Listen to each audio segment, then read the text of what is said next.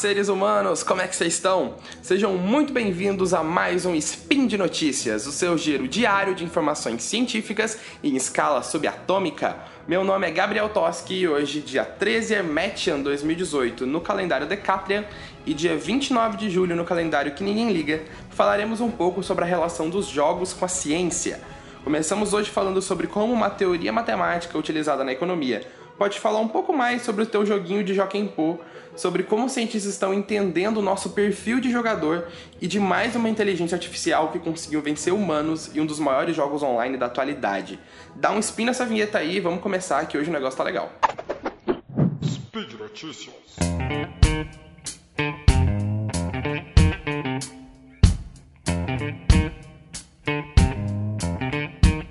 Chame de Joaquim Pô, pedra, papel, tesoura, todo mundo já jogou e vai continuar jogando essa brincadeira que é simples, mas ela é a principal forma de decidir algo com alguém, além do glorioso para o ímpar e da moedinha. Mas e se você continuasse jogando por muito e muito tempo, Joaquim Pô? Será que você ia conseguir encontrar uma estratégia matadora para ganhar sempre? Bom, um texto publicado em abril na Quanta Magazine mostra que pode ser que isso nunca aconteça por causa de uma ideia bem conhecida dos economistas e matemáticos, o equilíbrio de Nash. Ele é uma importante teoria de uma área da matemática aplicada que se chama teoria dos jogos, mas que não é sobre jogos de videogame que a gente conhece. Ele considera jogos, entre aspas, como situações de interação entre indivíduos, ou melhor, entre jogadores. Ela é usada da economia, biologia, da computação mundo militar e provavelmente é uma das bases da teoria dos jogos. E o equilíbrio de Nash considera que em um jogo com um finito número de jogadores, então você tem um finito número de pessoas que estão jogando e um finito número de opções, de ações que cada jogador pode realizar. Você não consegue melhorar o seu desempenho no jogo se só você mudar sua estratégia. Então, você mudando sozinho sua estratégia, você não consegue mais melhorar sua pontuação ou como você está indo no jogo se você chegar, se já tiver no equilíbrio. Para entender melhor isso, vamos pensar então no Joga Pô, com dois jogadores, eu e você que está aí ouvindo este podcast maravilhoso. Ou seja, um número infinito de jogadores, temos dois jogadores. E que obviamente só temos três opções para jogar: pedra, papel e tesoura em cada rodada. Quem vencer vai ganhar um ponto, quem perder perde um ponto, então pode ficar com pontos negativos, e os empates não valem nada para ninguém. A minha estratégia para vencer de você vai ser bem simples. Eu vou escolher sempre pedra, em todas as rodadas, pedra, sempre. Você não sabe ainda disso. Então a gente vai começar a jogar um pouquinho e a gente vai ganhar umas, eu vou ganhar outras, a gente vai empatar algumas vezes e vai ficar nessa até o momento que você vai perceber que eu tô jogando pedra sempre e vai escolher o que seria muito óbvio. Você vai começar a escolher papel sempre. Só que aí com mais algumas jogadas, eu vou perceber que você tá falando de papel sempre e vou começar a jogar tesoura sempre. E a gente vai ficar nisso para sempre. é muito sempre, mas é isso. Cada hora que, gente, que eu escolher uma coisa para ficar jogando, você vai escolher a que ganha disso e a gente vai ficar nisso. Não existe um equilíbrio. A gente vai sempre mudar as estratégias que a gente está fazendo para continuar ganhando mais que os outros. Uh, vamos considerar que eu comece a escolher uma das opções de forma realmente aleatória.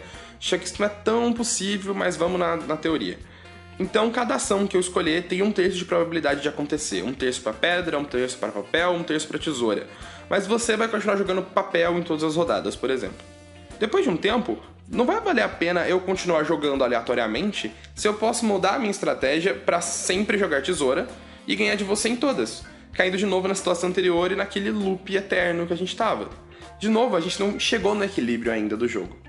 Para todas as estratégias híbridas, ou seja, com tanta probabilidade de jogar tesoura, tanta jogar papel e o que sobrar de pedra, que a gente possa inventar, vai existir alguma que consiga ser mais efetiva que a atual que está sendo usada.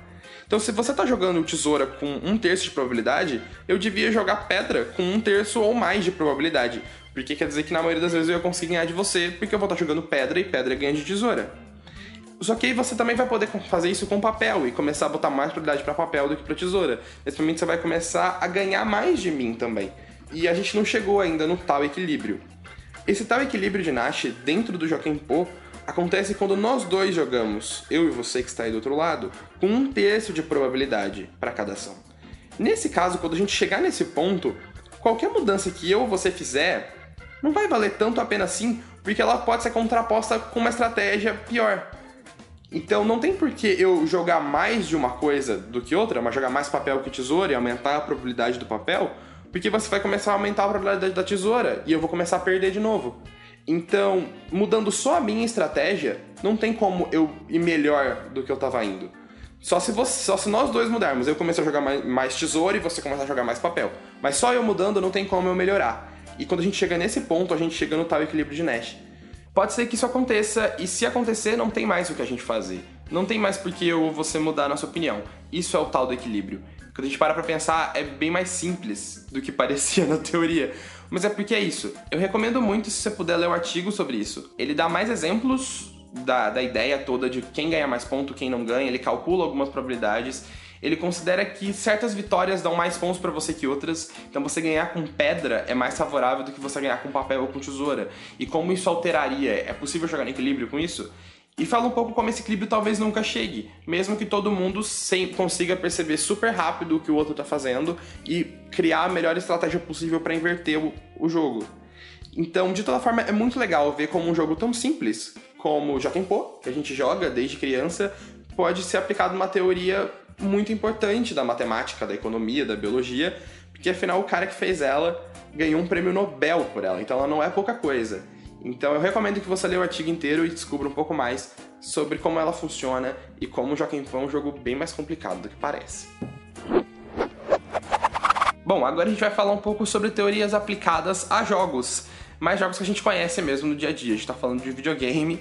Um grupo da Universidade de Waterloo, no Canadá, fez alguns estudos para encontrar traços de personalidade que as pessoas têm enquanto estão jogando videogame, criando um modelo de avaliação para esses traços, essas personalidades.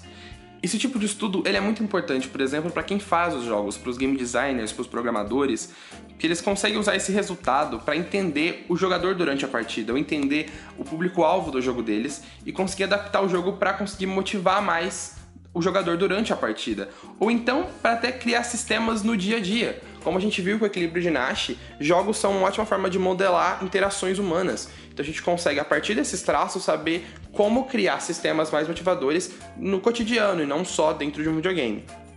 Eles identificaram três traços principais dos jogadores: o quanto eles preferem e sentem-se mais motivados com os elementos de ação no jogo, ou com a parte visual e estética, os gráficos, a arte, a música, ou então em terem uma orientação direcionada para o objetivo, como uma boa história que realmente conte o que eles têm que fazer até o final. Parece pouco essas três linhas, mas falando como um desenvolvedor, é muito legal que a academia consiga enxergar que essas três coisas existam e conseguir quantificar de certa forma por um modelo, porque eles são aspectos que o mercado briga muito entre si para saber quais deles são necessários para um jogo perfeito, sabe? Tem quem diz que gráficos é a melhor coisa se você não tem gráficos realistas ou extremamente lindos e maravilhosos, você não vai ter um jogo de sucesso. Outros falam como tem que ter pancadaria, a ação é importante, isso que vale a pena. Outros falam exatamente o oposto, que uma história bem construída, com muitos personagens e diálogos é o que faz o jogo bom. E na verdade é legal ver como os jogos eles são uma mídia que permite que tudo isso aconteça ao mesmo tempo. E como isso interfere em jogadores de forma diferente e muito pessoal. Então é muito legal ver que essa pesquisa e outras possam criar sistemas e ajudar as pessoas a criarem novos sistemas que motivem mais os jogadores no que eles gostam e no que eles se sentem mais favoráveis a jogar. E, claro, ajudar a criar novos sistemas para a gente conseguir entender melhor o nosso mundo e a gente mesmo. E jogos que sejam legais, porque, na final de contas, é sempre bom ter um joguinho novo para jogar. Cut. Finalmente, vamos falar um pouco sobre o, o Dotinha Arte que você gosta de jogar todo dia aí, pá, ou então o LoL que você gosta de jogar, outros jogos do gênero. E se você não gosta de nenhum e não tá sabendo muito bem do que eu tô falando, a gente explica, não tem problema nenhum. A gente vai falar um pouco sobre Dota 2, que é um dos maiores jogos online da atualidade. Ele é realmente um dos jogos mais jogados no mundo. E ele é um e-sport, então ele é um esporte eletrônico, como eles gostam de dizer. Então ele tem times profissionais jogando, muito dinheiro envolvido, competições com prêmios milionários e tudo mais do que se possa imaginar de um e-sport. Como ele funciona, vamos simplificar um pouco. Ele é do estilo que chama MOBA, então tem outros jogos parecidos como League of Legends. E é um jogo onde você tem equipes, no Dota são 5 contra 5, e eles competem em si dentro de um mapa de jogo. Então, é um mapa que os personagens que cada um controla tem que seguir. Então, cada um tem um personagem específico, com um jeito diferente, com habilidades diferentes, com outras características e poderes. E o objetivo é eles, como um time, conseguir atravessar esse mapa inteiro e destruir um objetivo e ficar na base do time inimigo do outro lado. Ele é quase um pique bandeira meio chique, entendeu? Então você pega o seu time, começa, você vai, você morre e você volta para sua base. Você joga de novo, morre. E você fica fazendo essas interações, você aumenta o poder do seu personagem, ganha novas habilidades, até que você consiga chegar como um time pro outro lado, destruir eles e ganhar o jogo. Essa é a ideia do MOBA. Ele é quase um pique bandeira meio chicoso, sabe? Mas com mais firula, com mais coisa. Porque a ideia é meio essa, seu time você vai, continua jogando, aí você lá no meio do mapa você desmata os inimigos, encontra os, os adversários, você morre, volta, e nesse, nesse meio tempo você vai melhorando seu personagem, vai ganhando mais poderes, até o momento que o time consegue chegar do outro lado e destruir a, a base inimiga. A partir do momento que ele destrói aquele cristal que é na base inimiga, eles ganham o jogo. Isso tudo é feito em tempo real. E isso é um dos motivos mais impressionantes, porque é uma companhia de pesquisa, a OpenAI, que é focada em inteligência artificial, ela conseguiu criar um programa de computador capaz de ganhar de alguns dos melhores jogadores amadores de Dota 2 do mundo. É um computador que ganhou dessa galera que joga há muito tempo. Não que ele já seja um campeão pronto, a máquina, mas a ideia é levar ele ao The International, que é o maior campeonato de Dota 2 do planeta, para jogar contra os profissionais e ver como ele se sai. O mais legal é como isso foi possível. A inteligência artificial ela foi treinada jogando contra si mesma durante 19 dias. E os programadores determinavam quais ações deviam ser recompensadas ou descartadas, de acordo com a performance deles no jogo. Essas interações são muito mais complicadas do que a gente está falando aqui, na verdade. Elas compõem, elas fazem parte de uma área muito conhecida da computação, que é o aprendizado de máquina e outras e da inteligência artificial como um todo mas ela é uma das áreas mais importantes para criar essa tal inteligência artificial, como você ensina uma máquina a jogar. E essa é uma das técnicas de você fazer ele repetir a mesma ação várias vezes com parâmetros diferentes. Então você agora você vai jogar mais desse jeito, agora mais do outro e começar a testar com si mesmo e você encontrando os melhores caminhos. O pior é que nesses 19 dias dessas jogadas entre si de vários estilos diferentes, a máquina jogou o equivalente a 180 anos de Dota 2 é muita coisa. E isso foi suficiente só para ganhar dos amadores. Então, assim, é muito complicado, porque como Dota 2 é um jogo de tempo real, não existem muitas inteligências artificiais que conseguem jogar bem contra seres humanos treinados e profissionais nisso. A maioria dos jogos que a gente vê inteligências artificiais dominando são xadrez, Go, que são jogos de tabuleiro muito clássicos, com uma gama de possibilidades e estratégias, mas eles são em turnos, tem tempo de você pensar. Quando as coisas são em tempo real, você tem que jogar uma jogada a cada segundo, cada hora é uma coisa diferente acontecendo. E Dota 2 não é um jogo simples, é um jogo deveras complexo, então é uma todo uma, um estudo para você conseguir fazer isso, e é muito legal que eles já tenham conseguido fazer isso. É, vamos torcer então para como a máquina vai sair no The International e é melhor a gente começar a se preparar para a revolução dos robôs daqui a pouco, ou pelo menos para começar a perder deles na internet nos joguinhos, não é mesmo?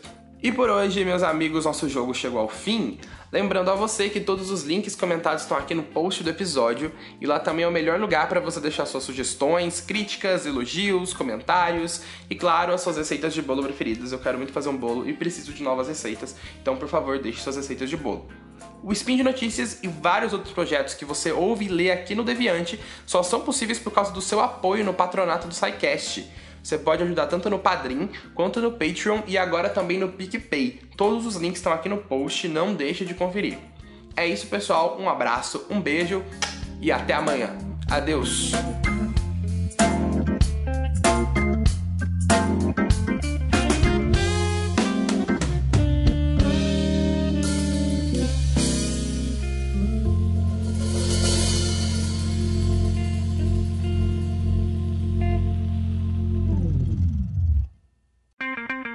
Edição por Felipe Reis.